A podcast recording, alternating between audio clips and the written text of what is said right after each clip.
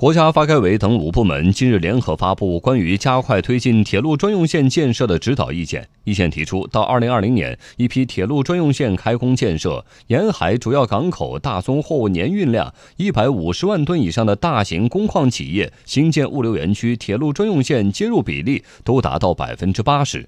长江干线主要港口基本引入铁路专用线，到二零二五年，这个接入比例都达到百分之八十五。长江干线主要港口全都实现铁路进港。意见表示，要简化接轨条件。有关企业提出铁路专用线接轨需求时，接轨站所属铁路企业应无条件受理，严禁设置门槛或拒绝受理。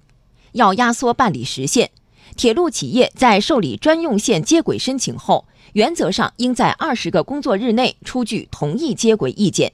因技术原因不能接轨的，需要作出书面答复并提出有关建议。